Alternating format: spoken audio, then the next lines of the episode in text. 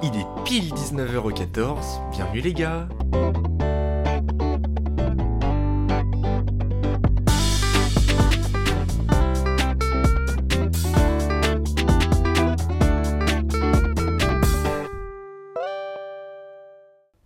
qu'est-ce qu'on se caille? Alors, de deux choses l'une. Faudrait que je fasse une rubrique météo dans mon podcast, mais ça me tient extrêmement à cœur de parler de la météo. Je buvais un café avec ma mère, je suis rentré. J'étais couvert franchement comme un inuit, hein. vraiment comme un inuit. J'aurais pu résister, je pense, à un froid polaire, sauf que mon corps m'a vraiment lâché. Je sais pas ce qui se passe, mais là, euh, j'ai les mains, mon gars, on pourra en faire des Mr. Freeze. Enfin bon. Mais bonne nouvelle, alors normalement, quand le podcast sort, on sera. Alors je saurais pas dire la date, mais on sera fin novembre, et du coup, c'est bientôt le début du mois de décembre. Et le mois de décembre, c'est euh, le point quand tu as 8 ans et demi, quand tu as un calendrier de l'avant, que tu ouvres ton chocolat tous les jours, et ben moi je suis content. J'avoue que moi-même à 21 ans, enfin franchement le calendrier de l'avant, je crois que c'est un des trucs que j'attends le plus, euh, plus de l'année. Mais du coup c'est bientôt le début de décembre, bientôt Noël, donc bientôt Noël dit euh, foie gras, dit saumon fumé, dit intoxication alimentaire. Mais c'est plutôt cool quand même. Je trouve que le mois de novembre là soit bientôt fini parce que ce mois est d'une longueur. C'est comme le mois de janvier, janvier, février. Les nés au mois de novembre, euh, janvier, février. Je vous aime bien, hein, vous êtes gentils, vous êtes vaillants, tout ce que vous voulez,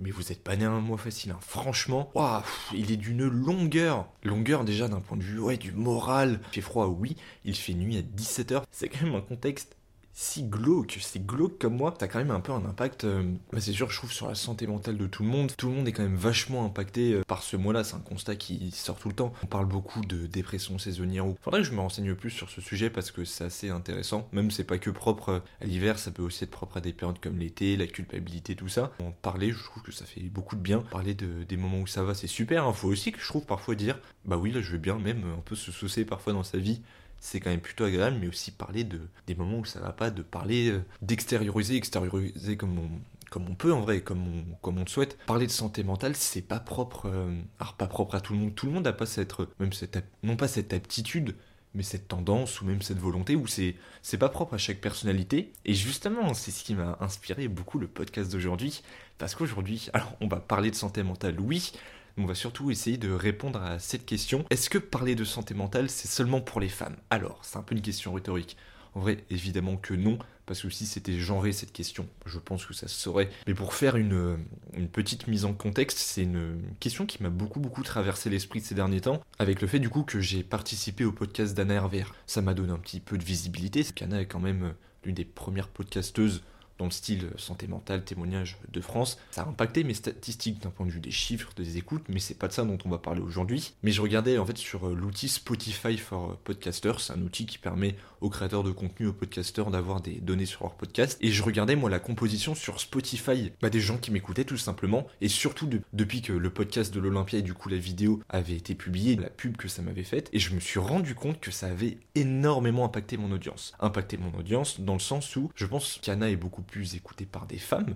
Alors là, je ne sais pas, mais son contenu est peut-être non pas plus féminin, il s'adresse peut-être plus à une audience plus féminine, et moi je l'ai vu que ça avait en fait vachement impacté mon audience. Je crois que j'avais regardé, on est sur du 80% euh, femmes, 15% hommes et l'autre c'est euh, bah, autre genre, non binaire, etc. Je me suis dit mais c'est drôle. Moi je me dis pas forcément que je fais du contenu féminin, du contenu masculin, par du principe que je fais juste un podcast et que ce dernier n'est pas genré, qu'il n'y a pas de sujet propre à un, genre, c'est vraiment... Euh, alors je vais, pas dire que les, sujets sont non binaires, tout dissocie évidemment le contenu du, genre, c'est-à-dire il n'y a pas de contenu plus féminin, plus masculin. Et du coup ça me fait bien, mais attends, Là, vu que mon audience est plus féminine, il y a plus de femmes qui m'écoutent. C'est un constat, même quand je regarde sur Instagram, les, gens qui, suivent mon compte et même globalement les retours que j'ai le plus de mon podcast, bon, quoique ce soit un peu plus mitigé, mais ce sont des retours de femmes. Je me suis dit, mais c'est drôle, est-ce que du coup, moi, mon contenu est pas féminin? Féminin, je m'explique par là. Féminin d'un point de vue de l'audience, d'un point de vue des gens que ça touche, les gens qui en font un retour. Et ça m'a fait réfléchir un peu du coup sur le créneau que j'avais pris. Bon, moi je parle, euh, enfin, témoignage, récit de vie et de santé mentale. Et en tant que tel, c'est vrai que si on fait un peu, on regarde un peu le panorama de, des podcasts qui peuvent exister, c'est plus un créneau qui est pris par des créatrices de contenu femmes il y en a énormément. T'as les JPLF, t'as Ticia, t'as NRVR, t'as l'exception, t'as Benever. Mais globalement, oui, les témoignages, enfin, les contenus de témoignages de récits de vie. Alors, je vais pas dire les contenus un peu vulnérables, mais parler d'un sujet comme ça, même parfois parler d'émotions, enfin, moi, c'est quelque chose que j'aime bien faire, surtout dans le podcast. Bah, les, les créatrices de contenu, j'ai l'impression, alors peut-être que je me trompe et que, après, il y a tellement de podcasteurs, tellement de gens qui font des podcasts que tu peux pas avoir un œil global et peut-être qu'il y a beaucoup de créateurs de contenu hommes qui parlent de ces sujets, j'en suis pas au courant, mais l'impression que j'en ai, c'est que c'est quand même plus du contenu qui est traité par les femmes. Et c'est ce qui m'a inspiré du coup la question suivante, mais est-ce que parler de santé mentale, c'est plus pour les femmes? Est-ce qu'il y a peut-être pas... Euh, non pas des tabous autour de ça chez les hommes, mais peut-être plus parfois des réticences, ou peut-être juste que les hommes, on est, je sais pas, en fonction de notre éducation, des euh, mythes, des stéréotypes, on est peut-être moins prédisposés. En, tant qu'homme qui fait bah, des podcasts comme ça, ça m'a fait me dire, mais attends, est-ce qu'au final, parler de santé mentale, on part, on part pas peut-être du principe un peu implicitement fonction, je sais pas, notre éducation, même des clichés qu'il peut y avoir dans la société, des clichés qui sont véhiculés, on pense pas foncièrement que c'est plus un truc de femme et comme si, un truc de femme, oh là là, on dirait vraiment que on parle de gros machos bien dégueulasses euh, qui parlent. Est-ce qu'en tant qu'homme, c'est peut-être pas plus compliqué parce que la honte, parce que se montrer vulnérable? Je trouvais ça intéressant de décortiquer ça en plusieurs points. Si on s'intéresse un peu à l'origine de cela, même dans l'enfance, dans l'adolescence, comment on se construit nous en tant que, en tant qu'individu, justement notre aptitude à parler de ça, on a tous un peu des exemples où parfois on voyait des enfants pleurer, des filles pleurer des garçons pleurer. On a tous entendu cette phrase du faut pas pleurer, pleurer c'est pour les filles, t'es faible, alors t'es une tapette, n'en parlons pas, mais c'est un truc de fille et pleure pas, t'es un homme. Cette phrase, quand même, bah, c'est quand même euh, intéressant de la questionner. Quand tu es enfant, de façon, que tu te construis, c'est la socialisation primaire, c'est ton environnement, c'est même tous ces mécanismes que tu intériorises. Le fait que euh, des adultes te fassent des remarques, que tu entends certaines choses, je pense quand t'es petit, même, on voit les enfants qui reproduisent et qui disent euh, les avis de leurs parents, même les avis politiques. Plein d'enfants parfois qui émettent des avis, qui disent des phrases qu'ils comprennent même pas, mais qu'ils ont entendues, notamment lors de dîners de famille à table. Et j'ai l'impression que c'est un peu pareil pour, euh, pour les émotions, comme si parfois on pouvait un peu prédestiner même les garçons à ne pas en parler, comme si on faisait comprendre aux garçons que c'était pas bien de pleurer, que c'était pas normal, et justement les filles, vu qu'elles étaient euh, plus douces, plus fragiles, plus émotives, euh, c'était peut-être plus à elles de pleurer, enfin parler, des, parler des émotions. Là je pense de l'école, tout ça c'est entretenu, notamment dans la représentation dans les séries, dans la presse, c'est quand même quelque chose qui est assez institué. On voit, on a un peu l'image de l'homme fort, un homme qui montre pas ses sentiments, qui est un homme euh, viril, machin. La virilité, euh, ça c'est un concept aussi euh, assez flou, je trouve, enfin moi en ce qui me, en ce qui me concerne. Je parle de l'enfance, je parle d'un peu des mécanismes qu'on intériorise, même nos parents peuvent nous faire ressentir, des choses qui nous font nous construire, nous, dans notre rapport aux émotions, mais au final c'est quelque chose qui se perpétue pendant l'adolescence, à l'âge adulte, et même encore aujourd'hui, moi je le vois, tu vois, à 20 ans, comment parfois il y, a, cette phrase un peu, cette, pseudo-injonction du non, un homme ça pleure pas, les femmes, à la limite, c'est plus ok, mais un homme, par virilité et par euh, justement volonté de ne pas être faible, de ne pas se montrer vulnérable, faut pas en parler. Euh, je trouve que la variante du genre entre est quand même assez révélatrice, mais après, c'est pas non plus euh, quelque chose de déterminant. Faut pas, comment dire, partir du principe que parce que t'es un homme, on va te dire que tu peux pas pleurer, parce que t'es une femme, on va dire que tu peux pleurer, et que de fait, les hommes sont moins à l'aise avec les émotions je pense que c'est aussi une question d'éducation, une question d'héritage familial. Parce qu'évidemment, il y a des femmes qui sont pas du tout à l'aise avec le fait de pleurer, de parler des émotions, parler de santé mentale, tout ça, parce que leur éducation, parce que parfois leur euh, culture, il y a tellement de variables qui rentrent en jeu. Et il y a des hommes, à contrario, pour qui, bah, parler des émotions, il n'y a pas de problème, pleurer, se montrer vulnérable et assumer cette part d'eux assumer cette, euh, cette émotivité est beaucoup plus simple. en ce qui me concerne, je sais que j'ai eu beaucoup de chance parce que j'ai été élevé dans un environnement familial où on m'a toujours énormément familiarisé avec les émotions. On ne m'a jamais fait comprendre que mes, ressentir des émotions, c'était une mauvaise chose, bien au contraire. Mon père, par exemple, et ça, je, le, l'en remercierai jamais assez pour ça, m'a toujours dit qu'un homme, ça pleurait. J'ai déjà vu mon père pleurer peu, mais c'est déjà arrivé. Et il m'a toujours dit que euh, ressentir des émotions, c'était normal. M'a toujours énormément banaliser les émotions et c'est ce qui fait je pense aujourd'hui et c'est pour ça quand je parle de l'importance de l'éducation parce que euh, moi on m'a familiarisé énormément avec ça quand j'étais petit et on m'a construit moi dans mon éducation et quand je me suis construit j'ai toujours été très à l'aise avec ça évidemment du coup que c'est pas à la portée de tout le monde et attention parler de santé mentale c'est pas parce que comment dire tu parles de santé mentale et que tu es très à l'aise avec tes émotions que tu vaux mieux que quelqu'un qui en parle pas. Pas du tout. Et franchement, ça veut pas dire que tu es plus intelligent émotionnellement, moins intelligent. C'est juste, comment dire, purement un constat de dire qu'il y a des gens pour qui en parler, extérioriser n'est pas du tout euh, une mauvaise chose et ils sont extrêmement à l'aise avec ça, et d'autres pour qui c'est plus compliqué. Au-delà de ça, ça va un peu avec parfois le fait d'être proche des gens, d'être euh, affectueux et même d'être euh, assez extraverti. Par exemple, moi je sais que dans ma famille, on a toujours été très proche, très tactile, à beaucoup se dire qu'on s'aimait. Moi, je dis à mes parents que je les aime littéralement tous les jours, parce que c'est hyper important pour moi, même pour mes amis. Je pars du principe que on sait jamais de combien de temps on a les gens dans notre vie. Si je peux dire aux gens que je les aime, bah je leur dis. Moi j'ai été extrêmement familiarisé avec ça et en vrai j'en suis hyper content parce que ça fait qu'aujourd'hui je suis assez à l'aise avec ça et moi je vois plus comme une force et moi surtout ça me fait extrêmement bien le fait de parler, le fait de d'être proche, euh, d'être tactile. Moi les mots sont vraiment pour moi un remède, sont vraiment quelque chose qui m'aide à extérioriser le fait de parler. Moi la parole est hyper importante pour moi et ça me fait me dire en y pensant que bah le fait de parler d'émotions, extérioriser ses émotions, bah finalement ça passe pas que par la parole. Il y a des gens, par exemple, qui pour extérioriser, qui pour euh, se défouler ou pour euh, pas tout contenir en eux, bah, vont faire du sport, je sais pas, vont faire de la boxe, vont faire de la danse, vont même euh, à travers l'art, tu vois, le, le fait de danser, le fait de s'exprimer, tu peux faire certaines choses, les mouvements, même tu le vois dans les yeux d'une personne, je trouve. Et certains, ça peut aller aussi par, je sais pas, la littérature, le fait de peindre. Il y a tellement de façons d'extérioriser, ça me fait penser à un autre point, justement. Quelque chose que j'ai souvent dit, j'ai souvent conseillé, moi, mais à mes proches. Euh, je parle souvent du fait de voir un psy. Moi, c'est quelque chose que j'ai fait, on va dire, dans ma vie ces derniers temps, enfin, un intervalle plus ou moins régulier. Là, je, revois un psychiatre, etc.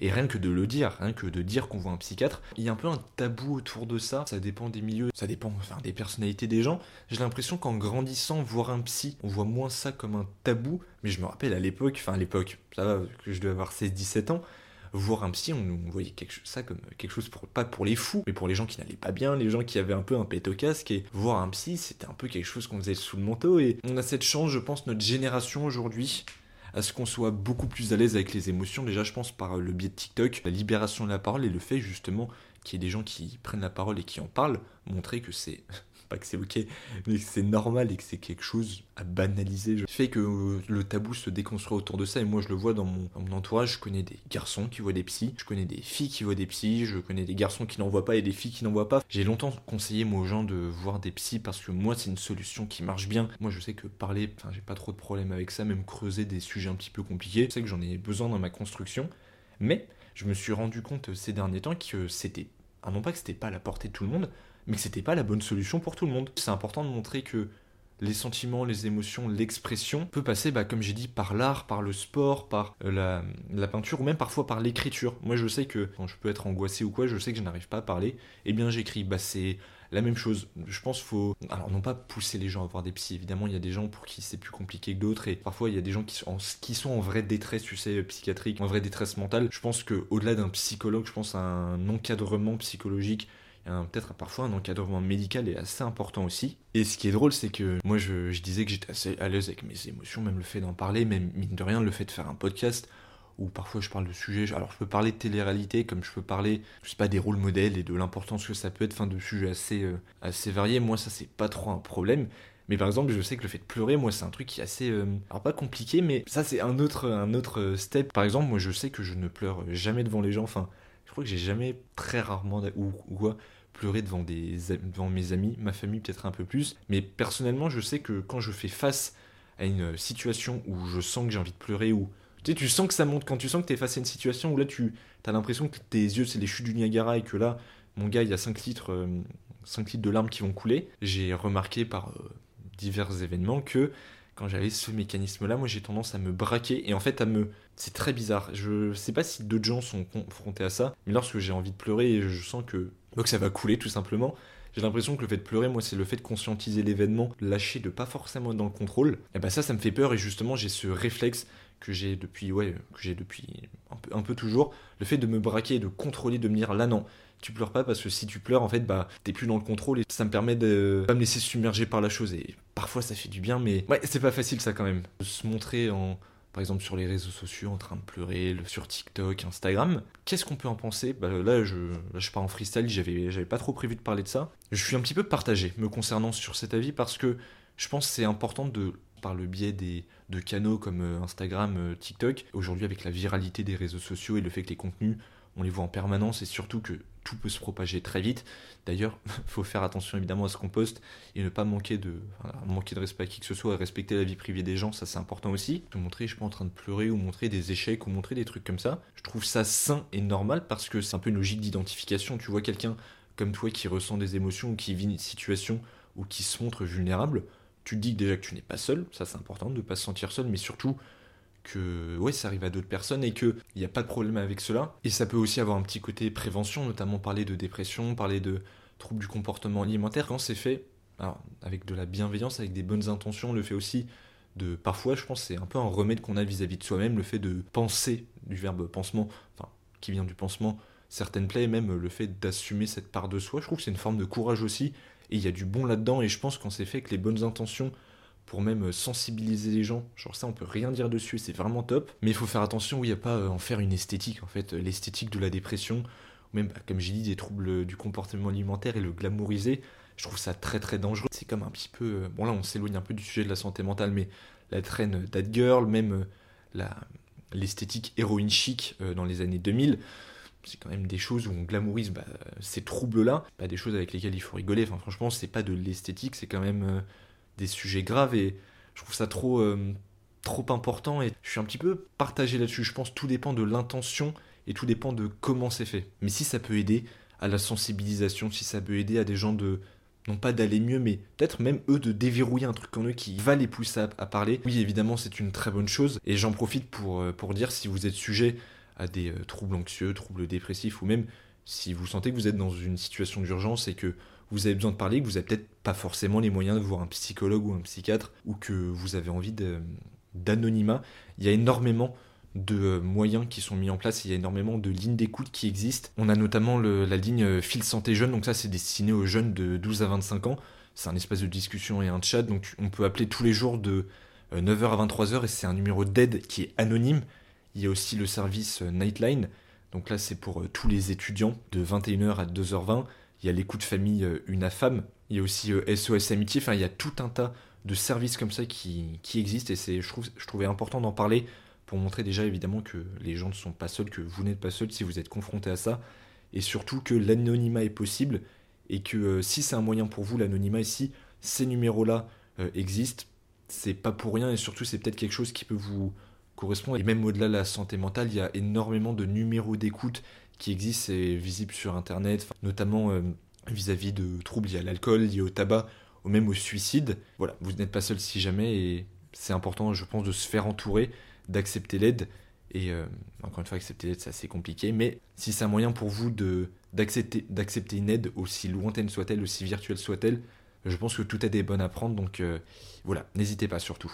Bon, j'avoue, j'ai un petit peu dévié là sur la santé mentale de manière générale, mais si on se reconcentre sur le sujet du coup de est-ce que parler de santé mentale, alors c'est pour les femmes, et si on contourne un petit peu le sujet, qu'est-ce que c'est de parler de santé mentale quand on est un homme, et justement, qu'est-ce qu'on peut en dire de ça et quels exemples bah, sont un peu éclairants sur la question. Et encore une fois, je tiens à le dire, là je prends une analyse assez, euh, non pas manichéenne, mais je pars du principe que du coup le contraire d'une femme c'est un homme, mais c'était juste pour euh, vraiment simplifier euh, au plus possible l'explication.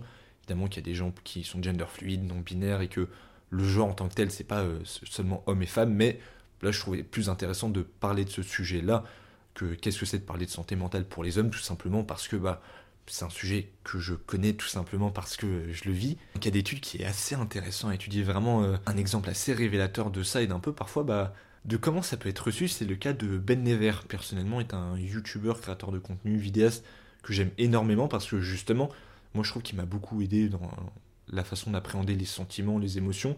Et je trouve que son contenu est assez sain, assez euh, bienveillant et surtout euh, pas tellement calculé. Je trouve que c'est dans le paysage même de YouTube, je pense que c'était pas forcément quelque chose qui existait. Et c'est bien, je trouve que des hommes prennent l'initiative de le faire avec un ton assez déculpabilisant et surtout bah, en se montrant vulnérable. Je trouve ça assez intéressant. Et c'est vrai que Ben Never s'en est souvent pris plein la gueule, alors qu'on soit euh, qu'on aime Ben Never ou pas. Et attention, hein, il n'y a pas de mal à ne pas aimer Ben Never. Chacun je trouve sa sensibilité au personnage et chacun son appétence. Une vidéo qui s'appelle euh, Ben Never est-il vraiment féministe qui existe sur YouTube.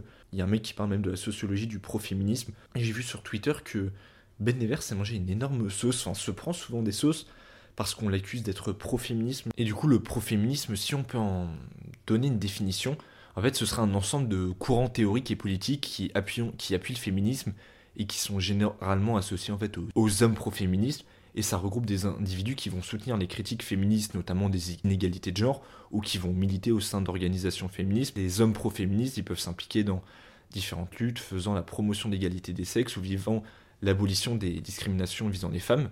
Et en fait, il y a beaucoup de, là, de ce que je lis, il y a beaucoup de controverses euh, qui sont faites autour de ça, notamment puisqu'on reproche aux hommes pro-féministes d'occuper en fait une place démesurée dans les débats et même la, la, prise de décision pour au final en fait perpétuer une hiérarchie des sexes et en fait reperpétuer une domination masculine au, au sein des mouvements. Et ça a pu, apparemment, de ce que je lis, il y a eu des dérives un peu du pro-féminisme dans le sens où il y a des hommes qui s'en sont émancipés pour devenir totalement masculin masculinistes. Donc en gros, le masculiniste, c'est des hommes qui, qui prônent un discours d'émancipation des hommes et ils critiquent totalement la culture féministe. Vraiment un discours là de assez victimaire, enfin un peu un discours de ouin-ouin, sont des hommes qui vont se plaindre justement du féminisme, du féminisme et qui vont euh, prôner un discours qui va promouvoir euh, l'émancipation des hommes et qui va en fait, euh, un discours totalement machiste, c'est un peu un discours qui va vouloir contrer l'émancipation féminine et qui va dire que le féminisme est dangereux et que justement toutes les femmes, les féministes détestent tous les hommes et toutes, ces, inepties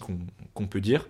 Et du coup, il y a cette vidéo bah, concernant Ben Never et bah, toutes les critiques que j'ai pu voir qu'il critiquait sur le fait qu'il était pro-féministe, enfin je m'y connais pas trop en même temps, j'avoue, en pro-féminisme, mais il faudrait que je vois plus cette vidéo pour, euh, pour comprendre et même pour me faire un avis sur la situation, de, reprocher à Ben Never de perpétuer un entre-soi et du coup, bah là ce que j'ai pu dire sur les euh, critiques qui sont faites au féminisme, le fait d'instaurer un peu une hiérarchie, que ce soit encore une fois des hommes qui parlent de problématiques liées aux féministes et qui s'approprient le discours, bah suis pas trop d'accord et je trouve ça honnêtement assez dur vis-à-vis de Ben Never. Lui reprocher de parler de ce genre de discours justement dans ces formats entre mecs où voilà, c'est vraiment des hommes qui parlent d'un sujet ou entre potes où là c'est des gens peu importe leur identité de genre, euh, bah, je trouve ça assez compliqué et, en vrai je suis pas du tout d'accord avec ça. Déjà parce que bah, je trouve que la façon dont il le fait, évidemment, c'est pas un homme qui va se plaindre de sa condition et qui se dit à quel point c'est compliqué d'être un homme.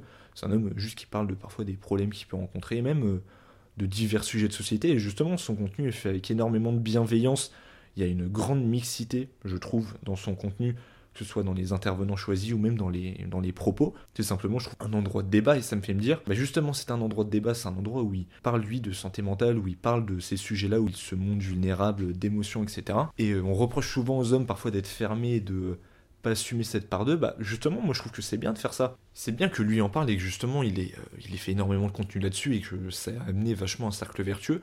Parce que même si euh, on peut lui reprocher parfois d'être maladroit, je sais pas les critiques qui lui sont faites, euh, je ne les connais pas toutes. Justement, parler même parfois des enjeux liés au féminisme, je pense que c'est dur de lui reprocher ça, de, en fait de le faire passer pour un opportuniste parce que au moins lui il en parle, au moins lui il parle de ces problématiques-là et je trouve que c'est mieux d'en parler déjà que, que d'être silencieux et que ce soit une véritable omerta. Et c'est déjà bien, je trouve que quelqu'un en parle et qu'il ait un petit peu les. Euh, comment dire Le cran de le faire et même l'intelligence émotionnelle de le faire.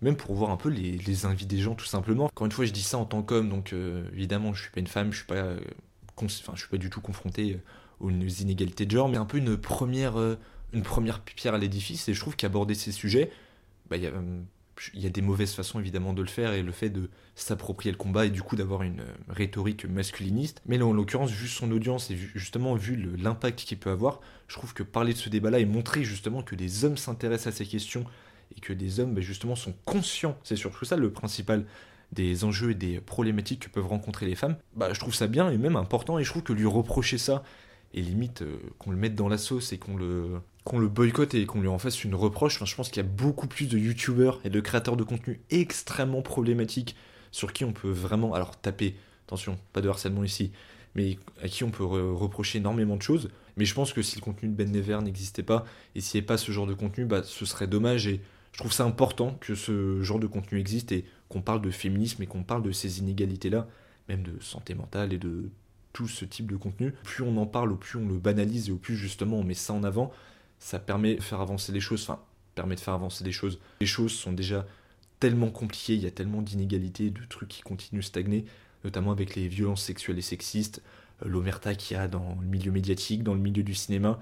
Il y a tellement de choses qui n'avancent pas que si la parole se referme et si on n'en parle pas et si des gens de même qu'ils soient concernés ou non n'en parlent pas, je pense honnêtement que ce serait, euh, que ce serait pire que tout quoi. Et encore une fois, je ne suis pas seul aujourd'hui puisque en story dernièrement, donc euh, sur mon compte public et même sur le compte de Bienvenue à 14, je vous ai demandé à vous euh, ce que vous en pensiez. Je voulais avoir votre, recueillir votre témoignage et je vous ai demandé du coup est-ce que c'est plus compliqué, je crois, de parler de santé mentale lorsqu'on est un homme? Je sais plus comment j'ai formulé ça. Donc je vous laisse avec le premier témoignage et on en parle juste après. Salut, alors euh, comme tu peux l'entendre, euh, je suis une femme, donc évidemment mon point de vue ne sera jamais aussi pertinent que celui d'un homme.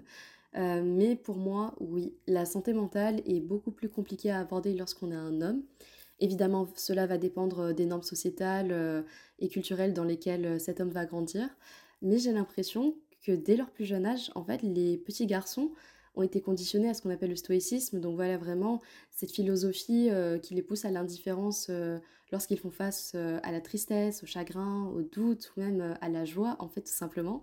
Et je trouve que ça a vraiment eu des conséquences affreuses lorsqu'ils sont devenus adultes, parce que combien d'hommes j'ai entendu dire à des enfants ah mais ne fais pas ta tapette, t'es un mec, porte tes couilles, t'as des couilles, c'est pas pour rien.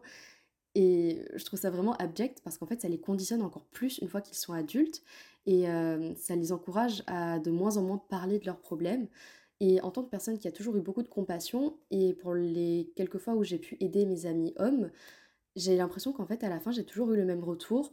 Euh, évidemment, euh, un merci, mais surtout, un... j'ai l'impression que je peux en parler à personne et pour le peu d'entre eux, en fait, qui osent admettre euh, ben voilà, qu'ils ont quelque chose à dire, qu'ils peuvent parler de leurs émotions, on leur fait comprendre qu'ils sont faibles et qu'en fait, ils devraient apprendre à régler leurs problèmes tout seuls.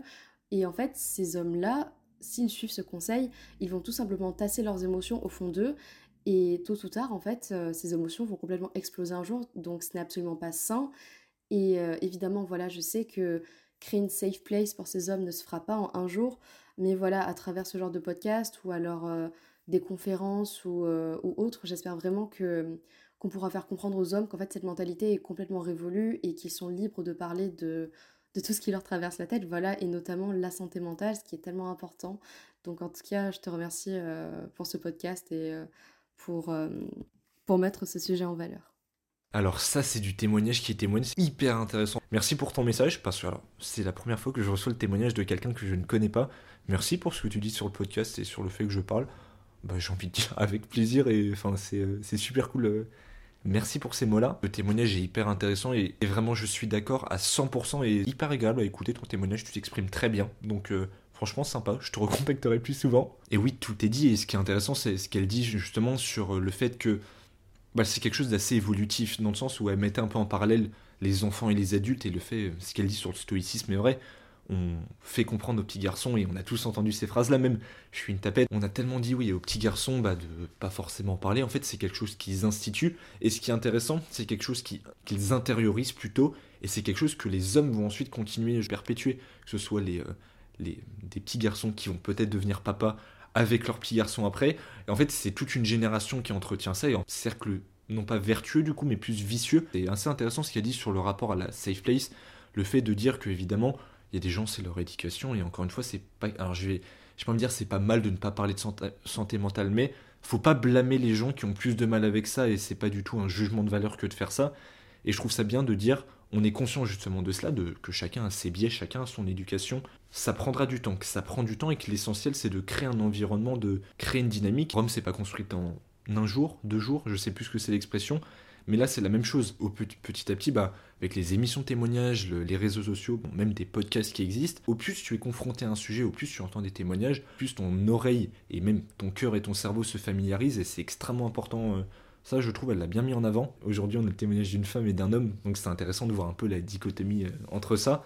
Et je trouvais ça intéressant qu'elle dise que elle, entend du coup, que femme, de ce que je comprends, assez sensible, qui parle beaucoup des émotions et qui, pour qui c'est un sujet assez important. Et c'est intéressant de voir justement elle, quand, dans son rapport aux, hommes, comment elle le voyait, comment elle le percevait, et de voir oui qu'il y a beaucoup d'hommes qui sont un peu, qui sont parfois qui se sentent un peu piégés de leur propre biais.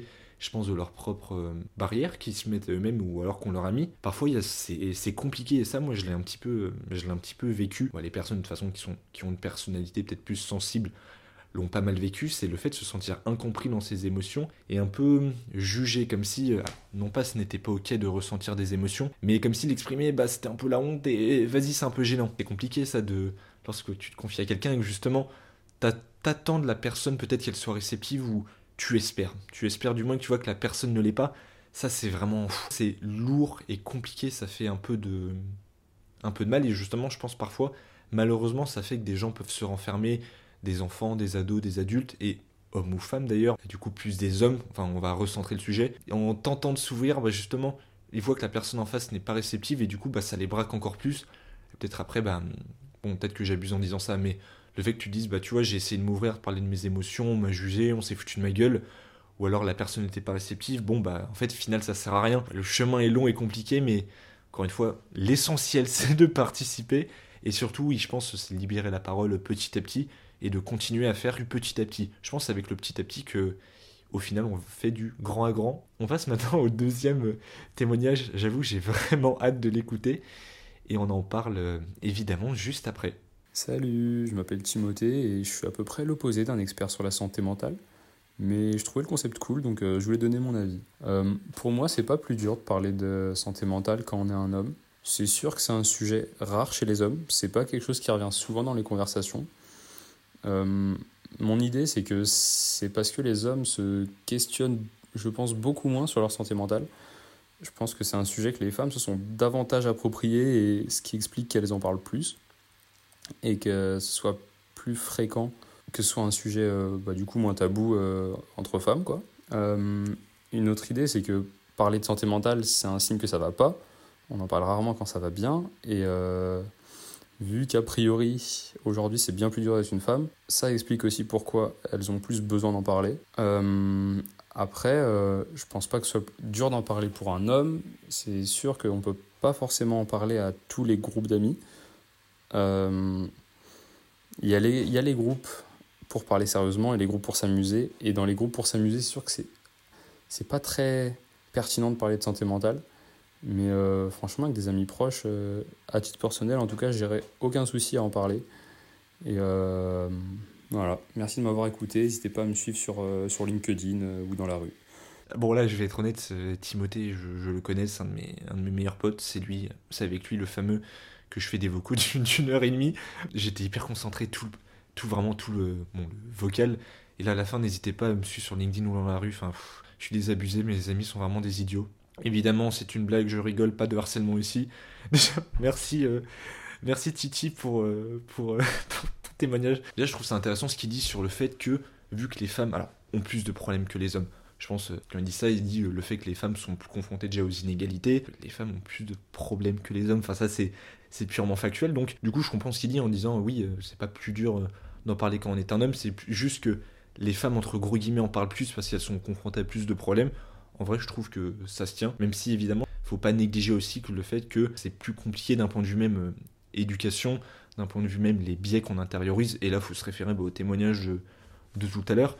Que il y a quand même des prédispositions qu'on n'accorde peut-être pas forcément aux hommes. Si on fait une petite métaphore, parce que j'aime bien les métaphores, c'est comme si euh, tu es devant, je sais pas, euh, es devant deux portes et en fait on donne pas forcément les mêmes clés. Bah, c'est comme si, entre gros guillemets, on donnait plus de clés aux femmes pour ouvrir la porte, du coup la porte de la santé mentale, et aux hommes moins, du coup ça fait que ils ont moins de chance entre guillemets et que c'est peut-être plus compliqué et que bah, on part pas tous avec le même bagage. Et en vrai, je trouve ça intéressant de se, poser sur la question que Tim a formulée, enfin pas la question mais l'affirmation qu'il a dit en disant généralement on parle de santé mentale quand ça va pas, pas quand ça va bien. Bah je trouve que pas forcément. Alors c'est vrai que généralement on parle des troubles, il y a la santé mentale même euh, la sensibilisation au moment où ça va pas, c'est vrai. Moi, la santé mentale, je vois plus comme un spectre assez large. Ça veut être juste parler de ses émotions, même la joie, la colère, tout un tas de choses. Je vois pas forcément ça comme quelque chose perso de, de négatif, comme euh, les moments où ça va pas. Mais évidemment, il y a les moments où ça va pas qui font partie évidemment du spectre de la santé mentale. Et même l'autre point qui est abordé, qui est grave intéressant, c'est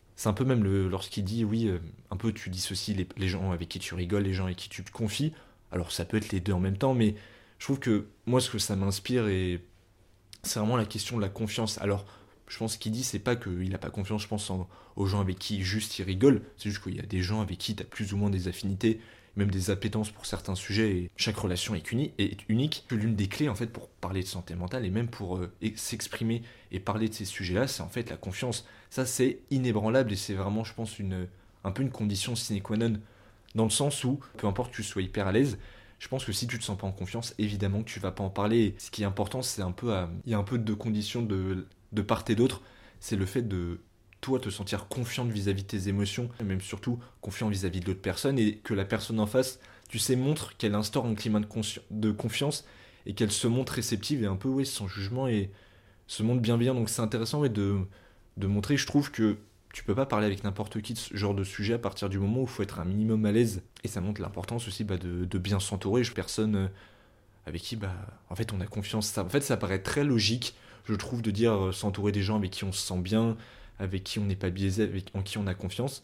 Mais en même temps, c'est tellement compliqué, je trouve, d'accorder sa confiance et même de trouver des gens avec qui on se sent réellement bien. Même, ça va avec le fait de parfois, moi, chose que j'ai pu faire, un peu me forcer en amitié, le fait de forcer le trait avec euh, certaines personnes, ça c'est compliqué, c'est intéressant aussi. Surtout quand tu changes, quand parfois, euh, bah, quand tu évolues et quand tu vois que tes proches autour de toi évoluent aussi et parfois euh, le contexte c'est plus le même et t'as l'impression de plus reconnaître les personnes. Instaurer un climat de confiance c'est compliqué et malheureusement c'est quelque chose qui est jamais garanti et qui évolue beaucoup avec le temps. Donc ces témoignages étaient vraiment très intéressants. Merci aux deux témoignants, j'allais dire aux deux plaignants mais on n'est pas dans un procès.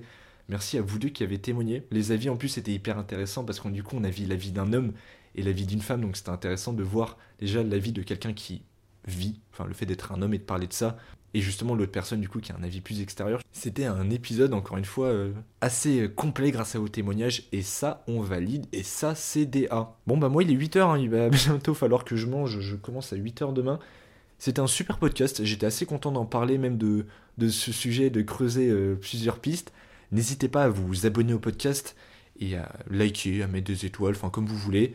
Euh, évidemment en fonction de la plateforme d'écoute euh, sur laquelle vous vous trouvez. Si vous souhaitez participer au prochain podcast ou même vous tenir au courant de l'actualité de ce podcast, bah, n'hésitez pas à vous abonner, que ce soit sur le compte Insta ou le compte TikTok. Et si vous voulez participer au prochain, tenez-vous au courant sur les stories parce que croyez-moi que les témoignages j'en raffole et je trouve que c'est vraiment une valeur ajoutée au podcast. On se retrouve bah, très vite pour, pour de nouvelles aventures au 14. Prenez soin de vous, le mois de novembre est bientôt terminé. Moi c'est Exav, et à bientôt au 14 les gars. Ciao